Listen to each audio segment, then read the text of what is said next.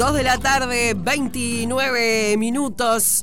Hablábamos en el bloque anterior, hacíamos un poco una introducción a la presentación de Sergio Blanco cuando pase sobre mi tumba esta obra que se viene.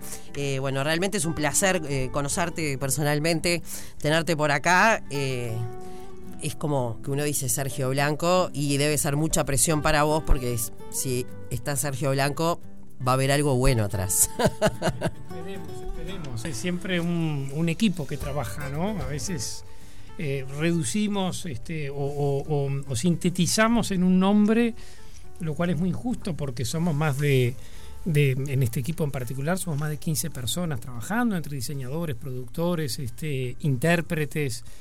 Entonces, eh, sí, es, aparece un nombre, pero siempre es un trabajo colectivo. Sin lugar a dudas, este, eh, eh, el frontman de las bandas a veces es el que se lleva todas las flores y el baterista pobre, el que nadie le da bola. Y que es fundamental, ¿no? Sin la batería, ¿qué sería?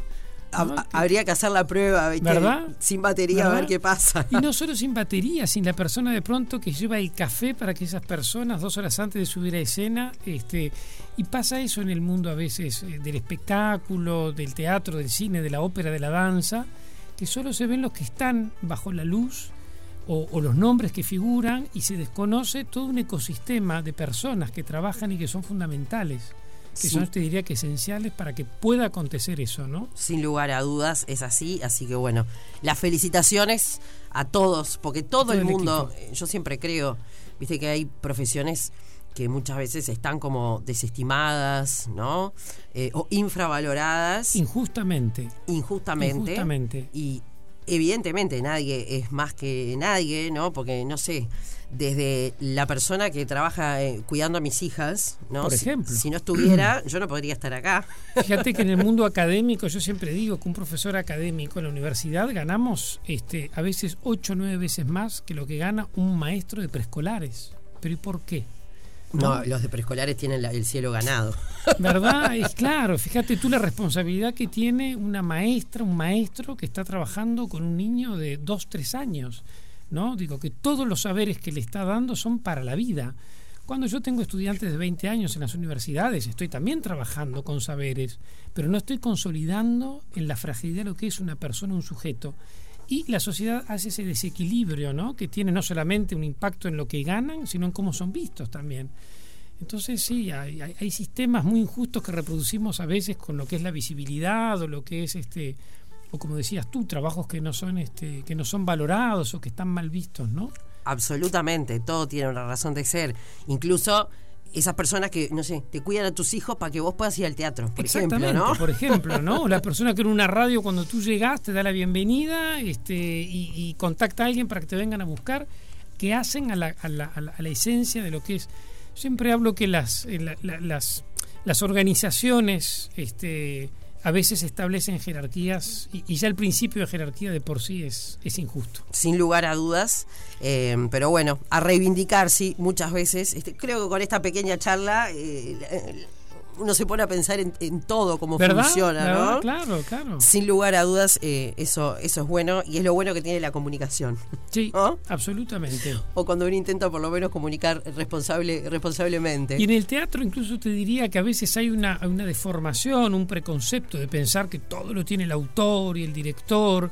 Eh, y que el, actor simplemente va a hacer lo que le pide el director y no es así, ¿no? El teatro es un, espacio donde la, la producción semántica o la producción de saberes siempre es colectiva, ¿no? Es decir, el teatro nace con la democracia ateniense, tal cual como lo conocemos como práctica espectacular, donde hay una dramaturgia que es llevada a escena, surge en el siglo V antes de Cristo con la democracia. ¿Y qué es la democracia? Es cuando la sociedad ateniense dice, vamos a discutir los temas, vamos a conversarlos, vamos a ir de sistemas tribales, donde el más fuerte se impone al más frágil y vamos a empezar a dialogar.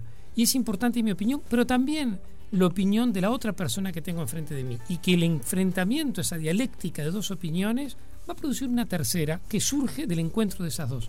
El teatro surge allí, por algo surge en ese momento, ¿no? porque surge en la, en la conciencia de que es un espacio donde las producciones de saberes son colectivas y donde no necesariamente el autor es quien más sabe, tenemos una especie de textocentrismo, de dictadura del saber textual, que viene seguramente de las religiones del libro, ¿no? del, Corán, de la Biblia, del Antiguo Testamento, la palabra sagrada, y no es así. En el teatro es tan importante el autor como el iluminador, como la persona que está este, diseñando un vestuario y, la producción siempre de una discusión en la que el director lo que hace es organizar todo eso. Generalmente son personas que tienen más carisma, este, que, que, les gusta coordinar equipos, pero no necesariamente la persona que, que, más sabe o que tiene que decidir cómo se hacen las cosas, sino que yo reivindico mucho la noción de darle mucha autonomía a los intérpretes, ¿no? incluso en las escuelas de teatro donde trabajo, de que la actriz, que el actor tenga la autonomía de su creación y pueda discutirle al director o incluso al autor. Claro, bueno, un ejemplo. Estás mirando los Oscars, por ejemplo, ¿no? Y así está, no, dale, no, no, no, el productor, el, no, decime cuando gana Brad Pitt, ¿no? y, y todo eso hace a, esa película que es maravillosa, ¿no? Exactamente. Por otro lado, es cierto que hay, algo que tiene el intérprete, que tienen las actrices, los actores, que son los que salen a la cancha de alguna manera, ¿no? Es decir, son los que dan la cara. Los que defienden el proyecto. exactamente, porque él, eh, después todos los demás nos ausentamos, no estamos allí. Hay un plus que tiene, y sí, sin lugar a dudas, es el que va, el que sale al ruedo, el que se enfrenta con los, con los espectadores, esos gigantes de la montaña, como decía Pirandello este, los que se dan esa cita. Entonces también hay que entender que a veces hay un... Hay, sí, están bajo el foco, ¿no? Pero también eligieron eso, es lo que les gusta y también los que estamos más en la sombra nos gusta este, no necesariamente estar en ese grado de, exposición, pero es tal cual como tú decís. Claro. Cuando pase sobre mi tumba, esta obra que va a estar desde el 24 y hasta el 30 de abril en este hermoso lugar como es la sala Nelly Goitiño. Em, bueno, como gran parte de, tu trabajo, justamente ayer, em, los miércoles hay un espacio de filosofía acá. Eh, y justamente quien, quien está en la columna, Bernardo Borkenstein, em, ayer se dedicó a, darle un enfoque eh, filosófico al teatro. Y hablábamos de que además no, no, alguien que no sé, no pudo terminar la escuela, no pudo terminar el liceo, no importa, anda al teatro, no es mm. solamente para gente elevada, no, ¿no? No, no, es un espacio, esto que hablábamos recién, que, que, surge en, en, en, las sociedades antropológicamente y es el encuentro entre dos mundos, la escena y la sala. Sí, eh, después tenemos una sociedad que bloquea mucho los circuitos, ¿no? Y que te hace creer que para ir a un museo, para empujar la puerta de, de un museo, para ir a la ópera, hay que tener un estatus, hay que tener, y son lamentablemente hay que desconstruir todo eso, ¿no? Digo, tenemos como, como separar artes populares, artes folclóricos, artes cultos, artes eruditos. Todas esas son clasificaciones, a mi entender, obsoletas, añejas, reaccionarias que pertenecen al siglo pasado. Creo que estamos en un mundo en donde se va produciendo algo híbrido y donde no, tienen que existir más esas categorías. Este, cada uno creo que tiene que ir a ver lo que quiere ver. Tampoco es obligatorio que a todo el mundo le guste el teatro. Hay gente que puede no gustar el teatro. A mí por no, supuesto. no me gustan las lentejas, por ejemplo, y nunca me van a gustar las lentejas. Uy, qué lástima. Por más preparación que me hagan. Este, y he estado en países donde la lenteja es una base del alimento e incluso allí no, no me han gustado. Entonces también yo puedo entender que haya gente a la que no le guste el teatro. Yo siempre digo que hay que, establecer las condiciones para que todo quien quiera acercarse al teatro pueda acercarse en todos los sentidos, en que no haya ningún tipo de discriminación, en que las puertas siempre estén abiertas, en que los costos de las entradas sean accesibles también para las personas. Este, pero no hay que imponerle a todo el mundo que el teatro tiene que gustarlo gustarle. Hay, hay cosas que de pronto pueden no gustar y, se tiene que respetar el gusto, ¿no? Por supuesto. Pero eh, muchas veces hay gente que dice, ah, no, a mí no me gusta y nunca fue. Sí, o no tuvo la oportunidad. Sí, a veces es una defensa. Hay muchas personas que a veces no tuvieron la oportunidad, entonces sienten esa discriminación y la forma de defenderse es decir, no, no me gusta. Claro. Y bueno, en el fondo hay temores. No es fácil ir a un teatro tampoco son espacios en donde la burguesía se ha apoderado mucho, los ha encerrado, los ha aislado, y entonces autoriza una cierta clase social a ir y otra clase social le hace creer que no es para ellos. Entonces mucha gente vive esa discriminación y que va a decir, no, no es para mí, no, no me interesa. Pero es un mecanismo defensivo. De allí que sea tan importante crear circuitos a veces en, en lo que es el teatro para niños o para adolescentes, donde las escuelas puedan acercar desde la temprana edad a enfrentarse a ese, a, ese acontecer. Luego la persona es libre de decir, porque también hay una cierta violencia en el teatro, un cuerpo ante otro cuerpo, un cuerpo que es ese cuerpo, pero que es otro cuerpo que no está. Tiene algo también el teatro que puede ser inquietante para algunos espectadores y eso hay que, que entenderlo respetarlo pero siempre hay que tratar de abrirlo a que todo el mundo pueda pasar por la, por experiencia. Obvio. Y desde chiquitos, ahora cuando, cuando hablabas me acordé algo que me pasó hace muchísimos años. Eh, recuerdo que estaba en la puerta del Palacio Salvo em, con un nenito que esperaba a su mamá mirando eh, útiles escolares en un lugar que vendía. Eh, y no me acuerdo por qué motivo me puse a dialogar con el niño que tendría 10 años, estaba solito con la túnica este, entonces me dijo, no, estoy esperando a mi mamá. Me dice, porque mientras trabaja, como no tiene con quién dejarme, me deja la Biblioteca Nacional. Mira. Leyendo. Mira. Fue algo que me quedó, debo, se debe ser 20 años de esto. Y me quedó tan marcado, dije, wow, qué, qué, qué manera, ¿no? De, solucionarlo. Obviamente, un niño de 10 años no, no, no era muy chiquito, que bueno, solo podía quedar. Y, y me dijo, y así yo me voy instruyendo Sí, una maravilla. Qué maravilla. Sería fascinante ver dónde está ese niño este, 20 años después. Fácil. Eh, seguramente, yo creo que cuando nos, pica la, lectura o el placer de los libros o del mundo de las ficciones, porque en el fondo que sea una ópera, danza, teatro o un libro es el mundo de las ficciones, ¿no? Es entrar en un mundo que nos saca de este mundo. Quizás el dolor de ese niño este, de no tener a su mamá, esa biblioteca venía a paliarlo, venía a reemplazar ese dolor. Es la función, a mi entender, que tiene el arte en las sociedades. Son espacios en donde suspendemos la condición de todos los días. Es muy duro vivir, no es fácil vivir. El, existir es algo complejo, ¿no? Nadie pide para nacer, nos obligan a nacer. Entonces, a veces el no ser, que es lo que nos propone la ficción, los mundos imposibles, lo irreal, las fantasías, lo utópico, es un espacio donde podemos encontrar una paz o una calma, aunque sean relatos violentos, agresivos, incluso de terror, pasa mucho en los niños, pero donde suspendemos el peso de lo real. La realidad es pesada y el arte viene a dar una cierta liviandad a esa realidad. Que es que dos y dos sean cuatro es algo terrible. También es lindo un espacio que nos diga que dos y dos son seis. Y ese para mí es la función del, del arte, cada día estoy más convencido y por eso antropológicamente no hay sociedad que no haya resistido sin la presencia de los procesos artísticos que permiten al ser humano escaparse este, por esas grietas que son las que, las que permite el arte, ¿no? Sin lugar a dudas. Em, decías algo em, que lo voy a dejar planteado, nos vamos a la pausa y nos entramos, eh, entramos de lleno a la obra en el próximo bloque. Em, es difícil vivir. Y es difícil vivir y para vivir hay que morir. Eh, no hay otra, ¿no? No queda otra. Entonces, eh, cuando pase sobre mi tumba, uno dice, tumba, no, y es como, wow, ¿no? Pero tiene muchas em, acepciones. Em, y uno dice, wow, este, como, como, como uno ve la muerte y a través de la propia muerte, cuánta vida hay y cuántas cosas eh, nos motivan, nos mueven. Eh, nos dejan petrificados también en la vida. Em, así que bueno, no es una obra que se centra en la muerte, sino en la vida.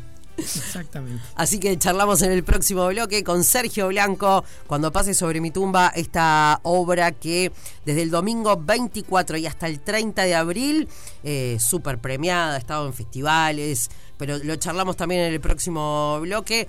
Van a poder vivirla entonces en la sala Nelly Goitiño del Sodre. Otra, otra tarde negra. 100% radio, radio. 100% negra. 100% negra charlando profundamente de la vida eh, con Sergio Blanco en el, en el corte, en, la tanda, eh, y todo eso que tiene que ver con la vida y la muerte. Em, claro, la muerte uno no está pensando permanentemente, pero la estamos evitando todo el tiempo, ¿no? Claro, sí. Al cruzar la calle. Y sí, no queremos morirnos, pero vamos a morirnos. Es una cita que tenemos, que tenemos todos, ¿no? Eh, yo siempre hablo eh, sabiendo que es un tema muy complejo, muy delicado y que toca muchas puntas, ¿no? Filosóficas, teológicas, este, personales. Em, es, es, un, es un terreno muy delicado y hay que tener mucho cuidado con ese terreno. Pero es una de las grandes pulsiones que nos mueven, ¿no? Los seres humanos nos mueven dos pulsiones, el eros y el tánatos, es decir, el amor y la muerte. Yo siempre digo que el arte habla de esos dos temas. Siempre le digo a mis estudiantes, no busquen tantos temas. Hay dos grandes temas. Estoy enamorado, tengo miedo de morirme. Son los dos grandes, este, los dos grandes temas, los dos grandes polos que mueven el arte y que mueven la vida, ¿no? Todo lo que es el eros es el eros, el amor, la sexualidad, la sensualidad, la vida, el nacimiento, y todo lo que es el tánatos es la muerte, la destrucción, el fin, la violencia. Son dos grandes fuerzas que tenemos allí. Y los seres humanos estamos atravesados por esas dos pulsiones, nos acompañan, nacemos, venimos al mundo, vivimos, y todos en un momento u otro, esperemos lo más tarde posible, vamos a morirnos. Es una cita que tenemos y por eso yo hablo de una cierta erótica de la muerte, en el sentido de que, ¿qué es la erótica? Es la atracción hacia algo y vivir es una atracción hacia una muerte porque todos vamos a tener esa cita. Y de alguna manera la muerte, al menos en, mi humilde opinión, es lo que le da un sentido a la vida también, porque no queremos morirnos y porque el saber que somos que, tiene un finitos. fin, que somos finitos, exactamente, el saber que somos finitos le da un cierto valor a la vida. Entonces es un tema eh, fascinante. Yo creo que, que lo hablábamos recién de los niños y también es importante en los niños abordar el tema de la muerte. Cada vez se aborda más la filosofía para niños o en las escuelas los niños se enfrentan a la muerte también de sus, de sus abuelos, de sus personas mayores o de otros niños o de las mascotas, por ejemplo, ¿no? Uno de los de, de, la importancia de tener mascotas, más allá de la aproximación a otras formas de vida, es que los niños se enfrentan también a lo que es elaborar un duelo, que es algo muy, muy complejo y muy complicado. Entonces, en este texto, cuando pase sobre mi tumba, yo quería abordar esos temas, los temas de la muerte, pero tú decías algo muy lindo recién, eh, mm, abordados eh, buscando la belleza, la liviandad, la paz que puede haber también en la noción de la muerte. Hay una parte oscura, una parte dolorosa, una parte terrible, sin lugar a dudas. No queremos morirnos, ni queremos que los seres que queremos mueran, pero al mismo tiempo en la muerte puede haber una cierta poesía, puede haber una cierta belleza, siempre respetando el dolor de las personas que están, porque pronto alguien está oyendo esto y perdió a alguien hace tres días y ya no puede soportar esto, ¿no? Debe haber eh, cambiado en este momento. Sin lugar a dudas, pero, pero también, ¿por qué el arte siempre habló de la muerte? Y porque es uno de los grandes temas más importantes que nos, que nos habitan, ¿no? La experiencia humana es cuestionarnos sobre los grandes temas, de dónde venimos, a dónde vamos. Es una zona tan misteriosa la muerte, más allá de las creencias que podamos tener o de, de las posiciones que podamos tener, nadie sabe qué hay después de la muerte. Hay un haiku, que es un poema breve japonés, que es maravilloso, el día que yo lo leí me reconcilió con una parte de lo que es la muerte, del misterio de la muerte. Este poema dice así, son tres versos. Imagina la oruga que su fin es la mariposa. Qué misterio que es, ¿no? La muerte, ¿qué hay después? Nadie lo sabe como dice Shakespeare en Hamlet, es un territorio del cual nadie ha regresado.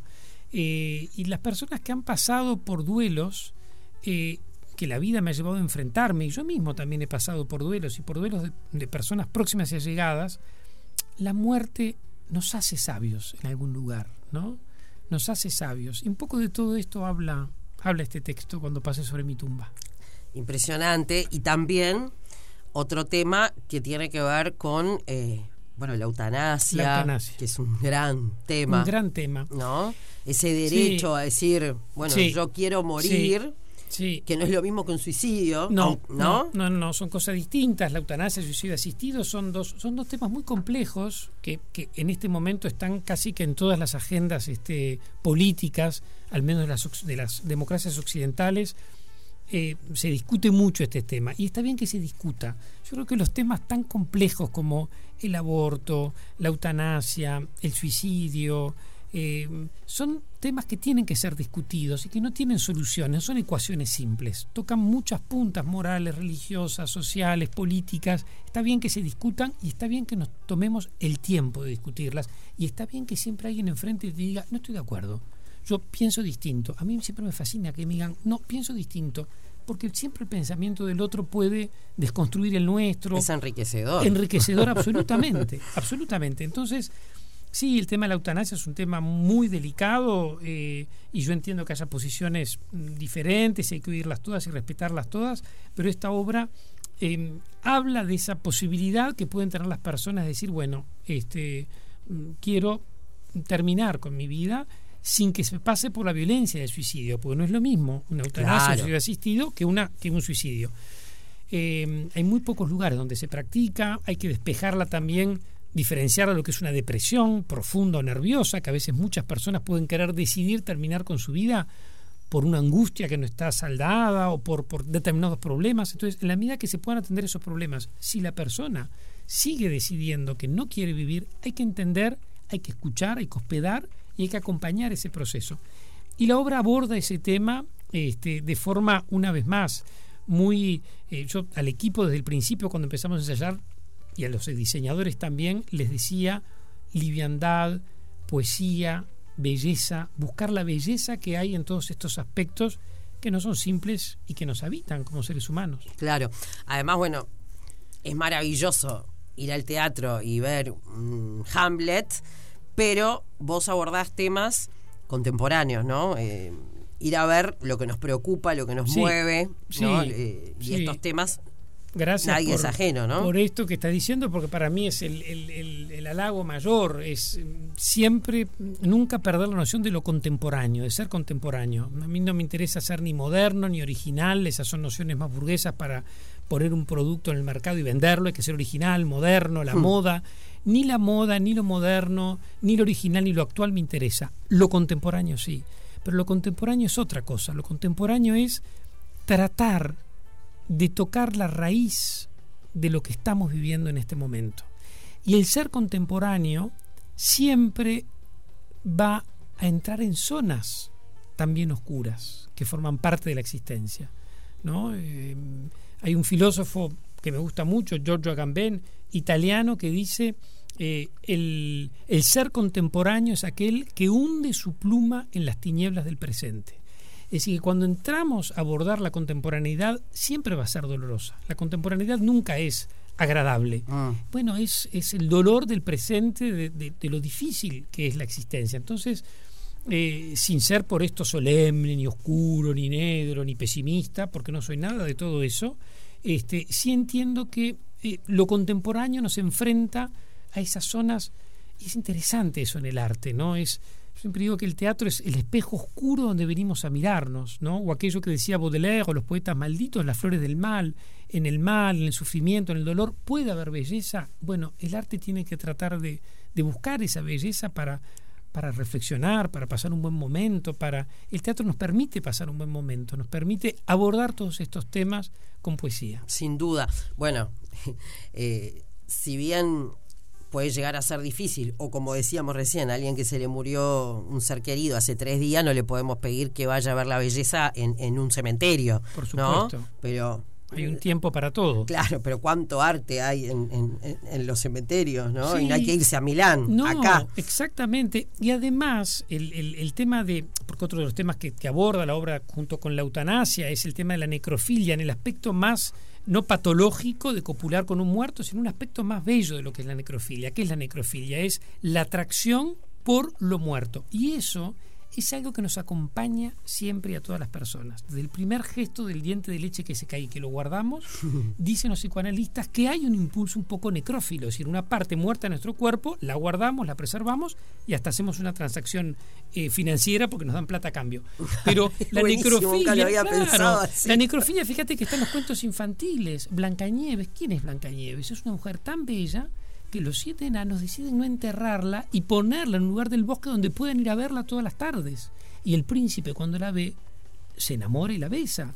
Eh, pero la bella durmiente también tiene un componente necrófilo. Los piratas, que a los niños les gusta tanto jugar a los piratas, ¿cuál es el emblema? Una calavera. Es decir, los médicos forenses están atraídos por la muerte porque trabajan con cadáveres. Los arqueólogos que están exhumando cuerpos. Hay también una necrofilia patrimonial, por ejemplo. En nuestra Plaza Independencia tenemos las cenizas de Artigas, los panteones. Es decir, hay una...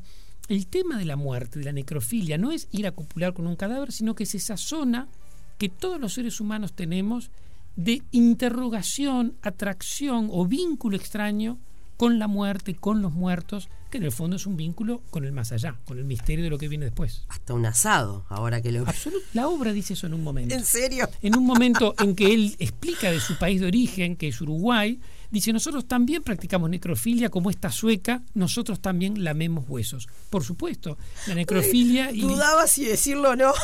Fíjate que comemos un cadáver cuando comemos un asado, pero además tenemos esa cultura del corte, cortar los riñones, el hígado, este, las tripas, el asado, los lamemos, lo comemos, le damos los huesos a los perros, es decir, a nuestras mascotas, como una especie de ceremonia, sin lugar a dudas que tiene algo este, muy necrófilo eh, y muy eh, antropofágico el comer asados, ¿no? Es decir, la cultura carnívora de comer animales, comemos otros animales. Y nuestra cultura, en particular la uruguaya, está muy marcada por el comernos unos a los otros. Solís, que es el conquistador que desembarca en nuestras costas, es comido por unas tribus. Nuestro teatro principal se llama Solís, pero también tenemos la tragedia de los Andes, que marcó mucho nuestra cultura, que es un equipo de jugadores de rugby que para sobrevivir practican la antropofagia en un acto casi que eucarístico y muy noble, pero como forma de sobrevivencia. Nuestro jugador más grande, Luis Suárez, yo se lo escribí en una carta, ¿no? Este mordió, y bueno, es lógico que muerta, decía yo. Venimos, descendemos, tenemos una historia, nuestro país eh, donde lo que exportamos es carne esencialmente, comemos carne, tenemos grandes praderas. Está muy la noción del morder, de la carne, del comer los unos a los otros, tiene mucho que ver, yo diría que es lo más este, uruguayo que tenemos. Entonces, cuando Luis Suárez anda mordiendo por allí, yo creo que le está rindiendo un homenaje a nuestra cultura. A la garra de charrúa.